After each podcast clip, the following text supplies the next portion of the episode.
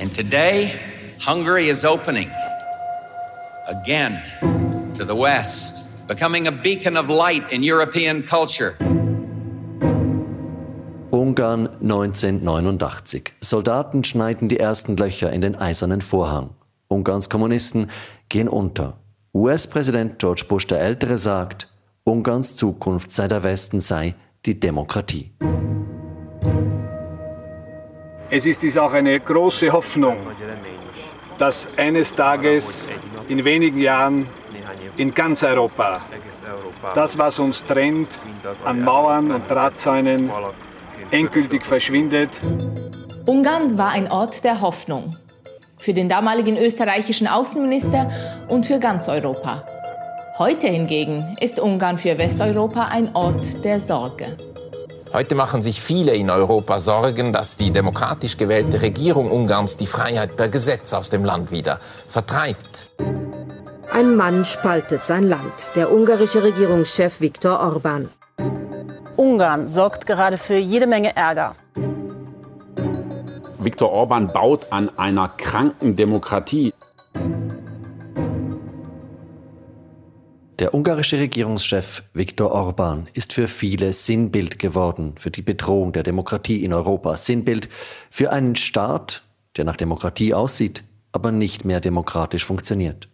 Und genau deshalb kriegt Orban viel Aufmerksamkeit, obwohl er von außen, darf man das ja sagen, ein relativ unbedeutendes Land regiert. Ungarn hat gerade mal 10 Millionen Einwohner. Die ungarische Wirtschaftsleistung ist ein Fünftel so groß wie die Wirtschaftsleistung der Schweiz. Aber eben, wo Viktor Orban auch hinkommt, er steht im Zentrum.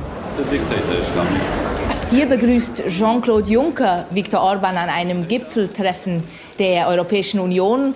Jean-Claude Juncker, das war der damalige Präsident der EU-Kommission, also einer der wichtigsten Politiker der EU. Diktator. Hallo Diktator und dann noch einen Klaps auf die Wange. Das ist eine Riesenprovokation von Juncker hier. Orban, er ließ es damals geschehen, aber er war, und das sieht man wirklich nicht häufig bei ihm, er war total verdutzt. Juncker seinerseits machte einen Scherz, klar.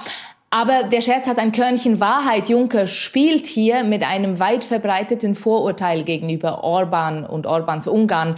Und auch wir als Osteuropa-Korrespondenten von Radio SRF werden immer wieder gefragt, ist Ungarn unter Viktor Orban denn nun eine Diktatur?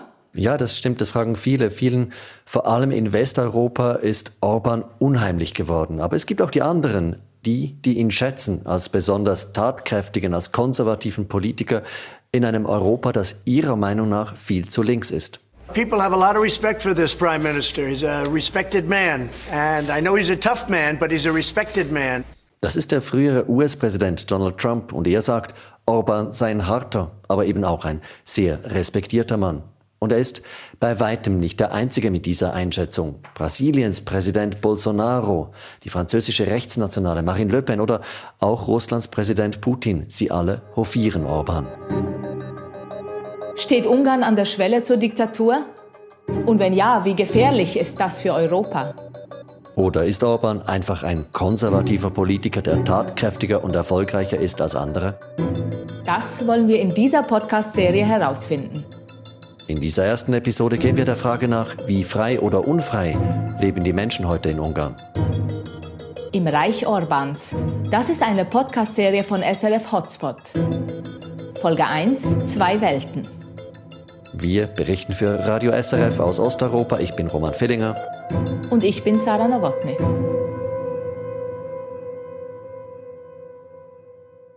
Geht es darum, wie man in Ungarn lebt, dann sprechen wir normalerweise zuallererst mit Edith. Und hier müssen wir jetzt rasch erklären, wie wir arbeiten. Wir leben in Warschau in Polen und wir berichten aber von Polen aus über fünf andere Länder hier im Osten der EU und eines davon ist eben Ungarn. Und wenn wir eine Frage haben, dann rufen wir zuerst unsere lokalen Mitarbeiter an. In Ungarn ist das Edith Inotay. Sie ist eine super erfahrene Journalistin, die unter anderem Korrespondentin war für die größte ungarische Tageszeitung in Berlin. Kristina Kazinci, Zoltán Vas, András Lánci, Balázs Orbán. Edith hilft uns, die schwierigen ungarischen Namen richtig auszusprechen. Sie übersetzt, sie organisiert Interviews für uns. Und vor allem erklärt sie uns die Finessen Ungarns, die man eben nur dann kennt, wenn man in einem Land richtig zu Hause ist. Am Telefon, beim Reisen, während des Mittagessens oder beim Warten auf Interviewpartner geht es dann um alles Mögliche. Um ganz alltägliche Dinge wie die Wahl der Schule für ihre Tochter bis hin zum ganz Grundsätzlichen zur Geschichte und zur Zukunft Ungarns. Vor kurzem habe ich in einem Café in Budapest mit Edith darüber gesprochen, wie gespalten die ungarische Gesellschaft ist in ein Pro- und in ein Anti-Orban-Lager. Und Edith, äh, sie gehört zum Anti-Orban-Lager, sie hat da auch über ihren eigenen Freundeskreis gesprochen. Du lebst in einer Bubble irgendwie. Ja? Alle deine Freunde gehören zu diesen kritischen Intellektuellen. Edith ist nicht neutral. Aber was wir beide so schätzen an ihr, ist diese Offenheit den Argumenten Andersdenkenden gegenüber. Ich würde sehr gern intelligente Debatten führen über verschiedene Themen und nicht nur die Kritik gegenüber der Regierung ähm, wiederholen. Ja, und diese Neugier auf die Andersdenkenden ist in einem Land, in dem Leute mit anderen politischen Einstellungen oftmal als Verräter beschimpft werden. Das passiert auch Leuten, die wir persönlich kennen. Also diese Neugier ist wirklich keine Selbstverständlichkeit. Fragt man Edith, ob sie in einer Diktatur oder in einer Demokratie lebe, dann kommt wie immer bei ihr eine differenzierte Antwort. Es ist eine sehr eigenartige Demokratie, wo also praktisch nur die Wahlen als demokratisch funktionieren. Und das bedeutet? Ich denke, theoretisch es ist möglich, die Regierung abzuwählen. Also insofern es ist eine Demokratie. Aber das System, was Orban in den letzten zwölf Jahren aufgebaut hat, das wird schwierig zu verändern. Das System Orbans ist ein System, in dem vieles auf den Machterhalt von Orban und seiner Partei, dem Fidesz, zugeschnitten ist. Möglich geworden ist das, weil Orban 2010 die Wahlen haushoch gewonnen hat. Sein Fidesz holte damals mehr als zwei Drittel aller Parlamentssitze. Und das reicht, um die wichtigsten Gesetze an Orbans Bedürfnisse anzupassen. Er hat das Wahlrecht umschreiben lassen zu seinen Gunsten. Und er hat dafür gesorgt, dass ganz besonders viel Geld zu den Leuten in seinem Umkreis fließt. Es gibt ja diese Listen mit den reichsten Leuten in jedem Land. Und in Ungarn stehen heute völlig andere Namen auf diesen Listen als noch vor zehn Jahren. Diese neureichen, Orban-nahen Leute, die bekommen die großen Staatsaufträge und die, die werden oft bezahlt mit EU-Geld.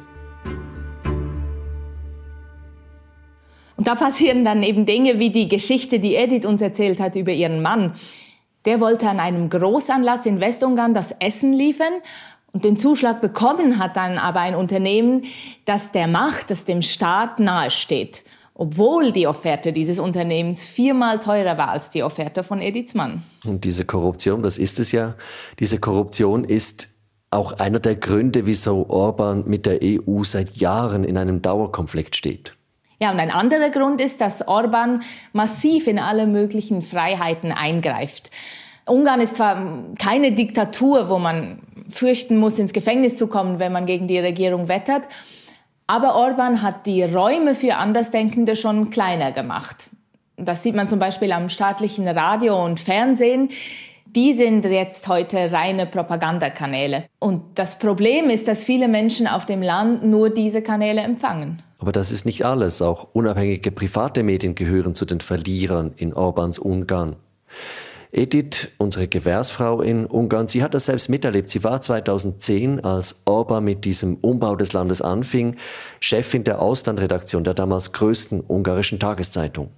Nach 2010 ist eine Zeit angefangen, als Loyalitäten waren wichtiger als guter Journalismus. Dass Loyalitäten in Ungarn wichtiger sind, gilt aber auch in vielen anderen Bereichen, zum Beispiel in der Kultur.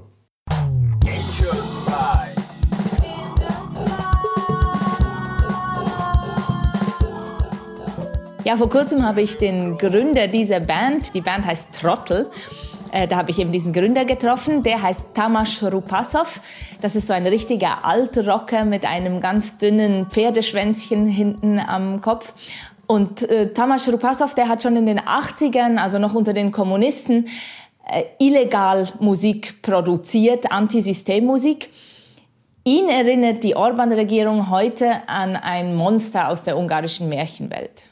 In the way this Kishgambas goes and eats up everything in the society, in the economy, is the same. It goes and it eats up everything what is in the culture. Wie das Monster im Märchen, sagt er, fresse auch die Orban-Regierung alles auf, was ich hier in den Weg stelle, in der Gesellschaft, Wirtschaft und eben auch in der Kultur. Wobei es schon auch noch viele unabhängige, kritische Kulturschaffende gibt in Ungarn. Das stimmt natürlich. Aber die haben es viel schwieriger als die Bands oder Kulturschaffenden, die sich mit der Regierung gut stellen. Zum Beispiel ähm, bekommen Musiker, die patriotische Lieder singen, besonders viel Geld. Und die kritischen Musiker und Bands, die haben es inzwischen auch äh, schwer, überhaupt aufzutreten. Denn die privaten Konzertveranstalter engagieren sie nicht, weil sie Angst haben, dann keine Unterstützung mehr vom Staat zu bekommen. Auch das hat mir Musikproduzent Rupasov erzählt. So on the local level, these people they are censoring themselves. The good, good Fidesz soldiers. Also diese Leute, diese Konzertveranstalter, die zensurierten sich selbst wie gute Fidesz-Soldaten und die Regierung Orban, die müsse da im Einzelnen gar keinen Druck mehr ausüben. Dieser vorauseilende Gehorsam, das scheint mir etwas ganz Entscheidendes zu sein in diesem System Orban. Vieles muss gar nicht in Gesetze gegossen werden, auf viele Leute muss gar kein direkter Druck ausgeübt werden. Die Leute, die etwas von der Regierung wollen, seien es nun Geschäftsleute, die Staatsaufträge wollen, seien es Musiker, die Auftritte oder ein Stipendium wollen, sie alle wissen, dass sie sich besser nicht allzu kritisch über die Regierung und schon gar nicht über Ministerpräsident Orban selbst äußern sollten. Und dieser indirekte Druck, der ist außerhalb von Budapest noch viel größer, weil dort auch die soziale Kontrolle größer ist, also weil, weil man sich halt kennt. Besonders drastisch spüren das die wenigen unabhängigen Lokalmedien, die es noch gibt in Ungarn.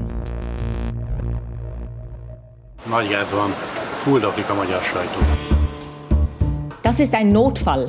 Ungarische Medien werden erstickt das sagt in diesem Video einer der Macher von Sabat Pech. Das ist ein kleines unabhängiges Nachrichtenportal in Pech, einer Stadt im Süden Ungarns. Aber das musst jetzt du erzählen, denn du hast die Redaktion besucht. Naja, wobei Redaktion ist wirklich ein großes Wort für diese, diese Besenkammer, in der gerade mal zwei Journalisten arbeiten. Sabat Page, die leiden unter akutem Geldmangel. Diese Internetzeitung bekommt nämlich kaum Werbung und das, obwohl sie eigentlich eine ziemlich große Leserschaft hat.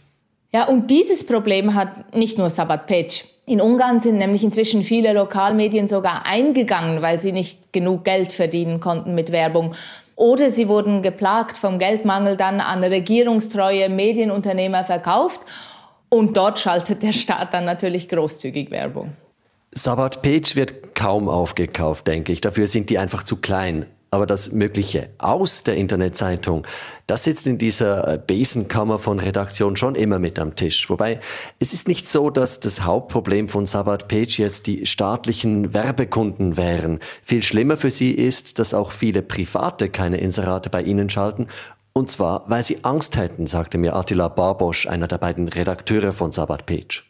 Torzió éri őket, vagy az adóhatóság kimegy, vagy... Private Kunden hätten Angst, dass Fidesz-Leute sie bestrafen könnten und Geschäftspartner sich von ihnen abwenden würden, wenn sie denn bei Sabat Page inserieren würden. Ez benne van az emberek fejében. Also nochmal, private Geschäftsleute haben Angst, dass andere sie bestrafen, weil sie in einer unabhängigen Zeitung inserieren. Genau. Ja, das ist ein Beispiel für diesen vorauseilenden Gehorsam, über den wir schon gesprochen haben. Und soweit ich mich erinnere, ist das aber nicht alles, denn die Journalisten von Sabat Pitch, die können auch nicht ungehindert recherchieren. Nein, das können sie nicht. Sie können zwar veröffentlichen, was sie wollen, aber sie kommen eben an viele Leute gar nicht heran. Erwin Güth, das ist der zweite Redakteur bei Sabat Page, er hat mir gesagt, sie würden von der Regierungspartei einfach komplett ignoriert. Megkötötte a kezünket nagyon sok ügyben. Tehát, hogy egyszerűen semmilyen válasz. Es gäbe auf die harmlosesten Fragen keine Antwort. Zu Medienveranstaltungen würden sie konsequent nicht eingeladen, nicht einmal zu völlig unkontroversen Veranstaltungen, wenn es zum Beispiel äh, darum geht, dass ein Minister in Page eine frisch renovierte Basketballhalle einweiht. Und unter diesen Umständen ausgewogenen Journalismus zu machen, das ist einfach extrem schwierig. Und das ist auch extrem frustrierend. Also man bekommt dann keinen Journalistenpreis, sondern äh, einfach kaum Beachtung. Das gilt ja sogar dann, wenn die Medien einen Missstand aufdecken. Ein Budapester Kollege von uns hat uns erzählt, dass er aufgedeckt hat, wie Regierungsmitglieder viel zu billig an bester Lage mitten in der Hauptstadt Budapest wohnen. Und als er sie dann fotografiert hat vor dieser billigen, zu billigen Mietwohnung, haben sie bloß unverschämt gegrinst, weil sie wussten, das wird eh keine Konsequenzen haben, dieser Artikel. Ich denke, diese geringe Achtung für Journalisten, die unabhängig sind und eben auch kritische Fragen stellen, das zeigt etwas, was weit über den Journalismus in Ungarn hinausgeht. In diesem System Orban, da kann man nur für oder gegen Orban sein. Entweder man kritisiert ihn, dann wird man zum Feind, dann wird man unter Druck gesetzt oder einfach ignoriert oder eben man ist auf Orbans Seite und dann profitiert man unter Umständen sehr. Man bekommt Aufträge, man bekommt Jobs. Und damit kommen wir zur anderen Seite, zur anderen Blase im Reiche Orbans. Nämlich zu den Ungarinnen und Ungarn, die von Orbans Macht profitieren, die seinen Fidesz wählen und die zufrieden sind mit ihrem Regierungschef. Da kommt mir Silja Bender in den Sinn. Nice to meet you. Hi, Roman. Celia Bender ist die Mutter von zwei kleinen Töchtern. Philomena. Philomena. Und Elisabetta. Philo. Philomena war bei meinem Besuch zwei Jahre alt, Elisabetta fünf Monate. But that's quite a handful to have such a small baby and a, and a two-year-old. It happened by accident, yes. so we planned a bit bigger uh, ring between the two kids. Sie hätten sich eigentlich einen größeren Abstand zwischen den beiden Kindern gewünscht, aber jetzt planen Celia Bender und ihr Mann schon wieder weiter. Sie wollen nämlich noch ein drittes Kind. Ja, ich erinnere mich, äh, ihr Mann wollte noch einen Sohn, nicht wahr?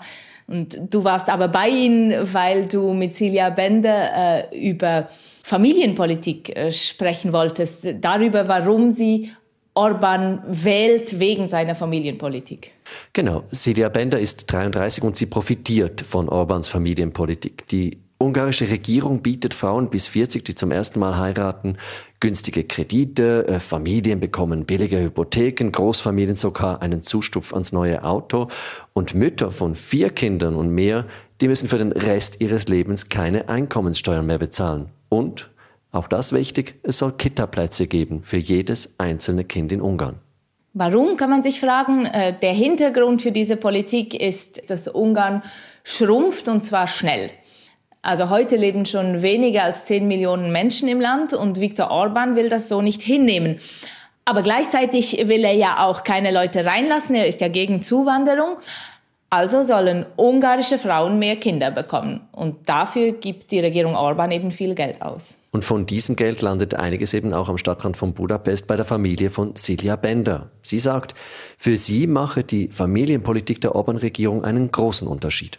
We had to plan a bit differently before this program. So we, we had to count more years between the kids. Die größere Unterstützung durch den Staat ermögliche es ihnen, rascher ein drittes Kind zu haben, weil sie es sich eben finanziell rascher leisten könnten.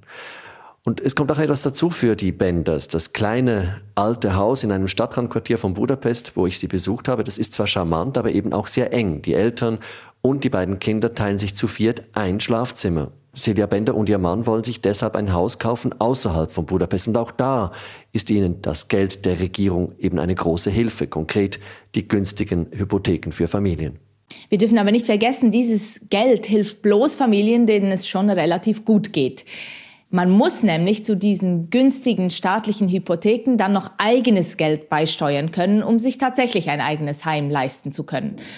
Und das finden natürlich viele unfair. Sie fragen sich, warum hilft denn Viktor Orban den ärmsten Familien nicht genauso stark? Sila Bender sagt dazu, sie fände, das sei eine sinnvolle Auswahl. We can say it's a positive selection that use that the state supports the ones es sei richtig, dass der Staat die Familien unterstützt, die einen realistischen finanziellen Plan hätten. Und dazu gehört für Silja Bender auch, dass beide Eltern arbeiten. Das ist interessant. Das ist nämlich ein Aspekt, der in den westlichen Medien manchmal zu kurz kommt. Weil natürlich Viktor Orban, der spricht viel von traditionellen Werten, von traditionellen Familien, aber die Orban-Regierung tut auch etwas für eine bessere Vereinbarkeit von Beruf und Familie, schafft eben zum Beispiel Krippenplätze. Und du hast ja dann mit Silja Bender auch noch über die anderen Dinge gesprochen, für die Orban in den westlichen Medien stark kritisiert wird. Also das heißt die Korruption oder die Einschränkung der Medienvielfalt. Ja, als ich Silja Bender damals besucht habe, lief im Hintergrund ungarisches Staatsradio. Und da haben wir dann drüber gesprochen und sie fand aber auch diese Nachrichtensendungen, die seien eigentlich unerträglich geworden, viel zu einseitig, reine Propaganda, meinte sie. Und sie bestritt auch nicht, dass es in Ungarn Korruption gäbe, aber diese Dinge sind für sie schlicht weniger wichtig als die ganz konkreten Vorteile von Orbans Familienpolitik. Das ist ja etwas, was uns oft begegnet in Ungarn, dass die Dinge, die so viel zu reden geben im Ausland, die eingeschränkte Medienvielfalt, die eingeschränkte Rechtsstaatlichkeit, die, diese Klientelwirtschaft der Orban-Regierung, dass all diese Themen viele Ungarinnen und Ungarn im Alltag eben wenig beschäftigen oder dass sie finden, früher vor Orban sei es ja auch nicht besser gewesen. Da kommt mir der Bauunternehmer Soltan Salakta aus der westungarischen Stadt Győr in den Sinn. Das ist so ein richtiger Patron, ein schrankartiger Mann und der hat mir zuerst ganz begeistert eine Stunde lang alles Mögliche erzählt zu verschiedenen Arten von Mörtel. Und dabei ja, wollte ich ja mit ihm nicht über Mörtel sprechen, sondern über die Klientelwirtschaft der lokalen Fidesz-Regierung. Aber man muss schon sehen, dieses Sprechen über Mörtel, über Dinge, zu denen man äh, nicht so viel hätte wissen wollen, das gehört irgendwie zu unserem Beruf. Ja, es braucht wahrscheinlich diese Kurven, damit man dann eben die eine heikle Frage stellen kann. Ich konnte sie dann stellen und der Bauunternehmer Salakta, der sagte natürlich nicht, ja, es gibt Korruption in Győr und ja, ich mache mit. Aber er war dann schon so ein bisschen vorsichtig und kam so ein bisschen ins Stottern und sagte, ja, doch, gute Beziehungen zu den Fidesz-Leuten im Rathaus, die seien wichtig für sein Geschäft. Igen, abszolút. Most már igen azt mondom, hogy igen. Sőt, egyre jobban rá is mentünk egyébként erre. Tehát, er habe halt vor allem öffentliche Aufträge, sagte der Bauunternehmer. Und klar, er müsse sich deswegen gut stellen mit den lokalen Fidesz-Chefs, also mit den lokalen Leuten von Orbans Partei.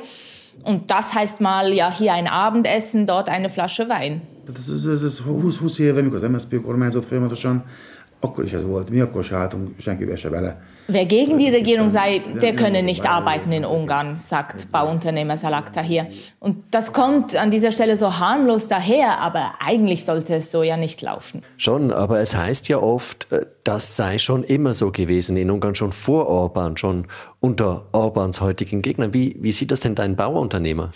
Das ist ganz wichtig, glaube ich. Das sieht nämlich auch Soltan Salakta so. Äh, früher sagt er, er habe sich halt mit den Sozialisten gut gestellt. Korruption gab es auch damals schon und ich glaube ihm das auch. Aber etwas scheint mir doch noch wichtig. Recherchen von Journalisten und Berichte der EU oder von Nichtregierungsorganisationen wie Transparency International, die sagen, also so systematisch wie heute, wie unter Orban, war die Korruption früher nicht. Wobei das sicher auch damit zu tun hat, dass heute so viel mehr Geld da ist. Wie die anderen Länder im Osten der EU ist ja auch Ungarn massiv gewachsen in den letzten Jahren, unter anderem wegen dieses Geldstroms aus der EU. Und mehr Geld, das heißt mehr Geld für Korruption. Es heißt aber vor allem auch, dass die Ungarinnen und Ungarn heute im Schnitt besser leben als vor 2010, als vor der langen Regierungszeit von Viktor Orban. Edith, unsere Mitarbeiterin in Budapest zum Beispiel, sagt, Orban ist ganz geschickt, dass er gibt alle Menschen etwas. Viele Menschen leben besser in Ungarn. Was viele Leute natürlich, die nicht Fidesz-Wähler sind, schlecht finden, ist diese Arroganz der Macht, die Korruptionsgeschichten, aber die haben keine Auswirkung in der Alltagsleben. Die haben eine Auswirkung an die Atmosphäre des Landes. Ja, das wissen wir inzwischen Edith Welt-Orban nicht. Aber eigentlich fand sie ihn ziemlich sympathisch, als sie ihn vor 15 Jahren, damals war er in der Opposition, also gegen die Regierung, als sie ihn damals interviewte, und zwar auf einem Hotelbett in Berlin. Ja, ja, ja. Also er war sehr offen zu Journalisten und ich denke, wir hatten ein gutes Gespräch gehabt. Ja, sie fand auch, er wirke kompetent. Ich konnte es vorstellen, dass er zurück in der Macht kommt, dass er Regierungschef wird, aber ich könnte es nicht äh, vorstellen, was er dann mit der Macht macht. Orban und seine Macht. Wie er sie errungen hat, wie er sie zementiert. Das sind die Themen in der nächsten Folge von Im Reich Orbans. Einer Podcast-Serie von SRF Hotspot. Produzent Marco Morell, Technik Miriam Emmenecker. Wir, das sind Sarah Nowotny und Roman Fillinger. Wir berichten für Radio SRF aus Osteuropa.